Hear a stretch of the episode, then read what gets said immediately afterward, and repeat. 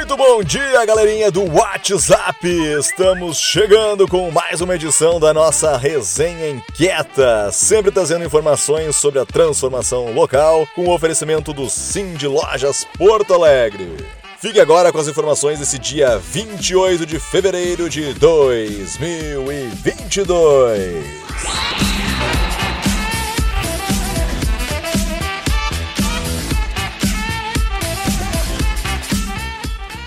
A gente já tinha comentado aqui na semana passada, mas é sempre bom destacar o quão bonita ficou a logomarca de Porto Alegre, que celebra também os 250 anos que a capital está completando no mês que vem. Pois saiu no site Gaúcha ZH um artigo de opinião assinado pelos inquietos Jorge Aldi e Daniela Nunes, falando sobre essa identidade visual que, na visão dos autores, pode ajudar a destacar e dar visibilidade a uma série de iniciativas e de atrativos de Porto Alegre. A Daniela é designer especialista em branding, CEO da Purpose Marcas com Alma. Já o Jorge Aldi é superintendente de inovação e desenvolvimento da PUC.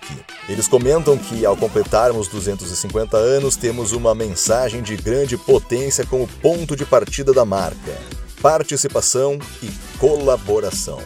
Foi assim que o Pacto Alegre e a marca de Poa foram construídos. O objetivo é que a marca e sua identidade visual se espalhem pela cidade, que seja um veículo de comunicação de Porto Alegre com seus moradores e visitantes. Uma identidade visual que ajude a destacar a cidade no cenário local, nacional e internacional que permeia os projetos como o Centro Mais, como as novas fronteiras da cidade, seja na Zona Norte, como o projeto do Quarto Distrito, seja na Zona Sul, nos novos espaços da Restinga. Para ler a publicação completa, acesse o link no site da Gaúcha ZH.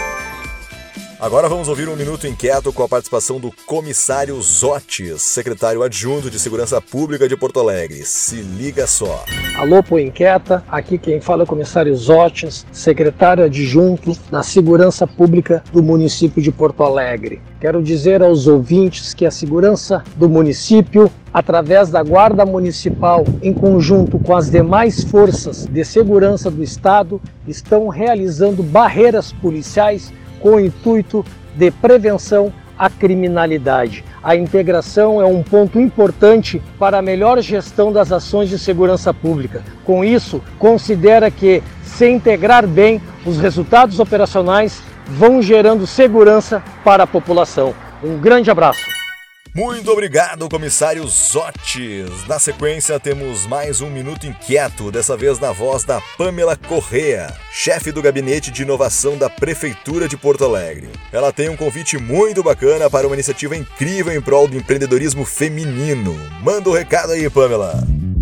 Pessoal, queria convidar vocês para conhecer o programa de empreendedorismo feminino de Porto Alegre. É uma ação em conjunto da prefeitura com muitos parceiros que apoiam esse tema. Então a gente tem o Poa Inquieta, a gente tem o Pacto Alegre, a gente tem o Sebrae, a gente tem a Coca-Cola, a gente tem a Junior Achievement. Então são parceiros que estão conosco junto na gestão desse programa e que buscam, né, reconhecer, apoiar, qualificar, divulgar o trabalho das mulheres empreendedoras, fazer uma ação integrada em parceria com o setor privado e não impactar apenas os negócios dessas mulheres, mas também despertar o desenvolvimento pessoal delas, né? Despertar também a atenção das empresas sobre a inserção empresarial dessas empreendedoras e o papel da liderança da mulher nos projetos como um todo. Então, eu convido a todos para conhecerem o nosso programa, acessem o nosso site prefeitura.poa.br empreendedorismo feminino POA. Lá vocês vão encontrar capacitações, é, dados, pesquisas, é, artigos escritos por mulheres, vídeos da nossa galeria digital, trazendo um pouquinho das histórias de coragem de cada uma delas. E eu fico muito feliz em ter essa oportunidade e poder divulgar o nosso trabalho.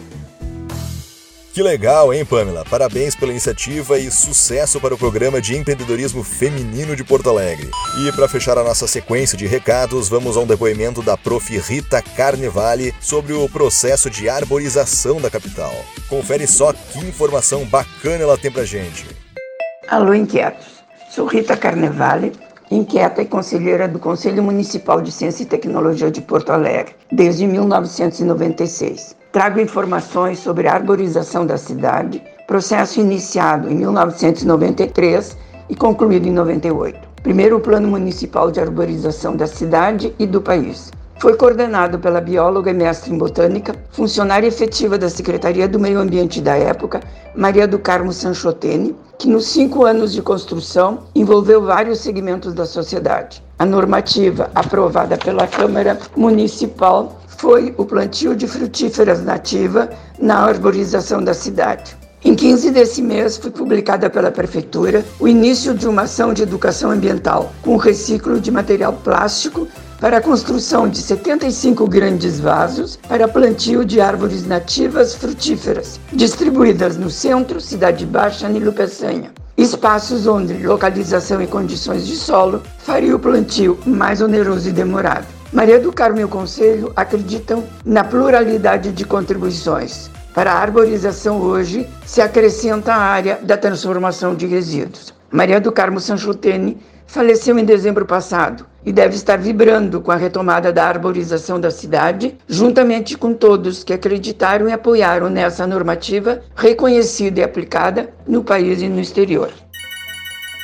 Bom demais, hein, Prof. Rita? Bem legal saber da retomada desse programa de arborização. Sem dúvida, um sentimento de dever cumprido para aqueles que estão diretamente envolvidos e também para quem lá atrás fez muito em prol dessa causa. Sensacional! O governador Eduardo Leite e o prefeito Sebastião Melo receberam em mãos na semana passada o convite para a nona Feira Brasileira do Varejo, que acontece nos dias 24, 25 e 26 de maio no Centro de Eventos Fiergs. O presidente presidente do Cindy Lojas Porto Alegre, Paulo Cruz, e o vice-presidente Arcione Piva foram ao encontro das lideranças para enfatizar a importância do evento, que deverá movimentar a economia e ainda trazer qualificação para lojistas e profissionais do setor.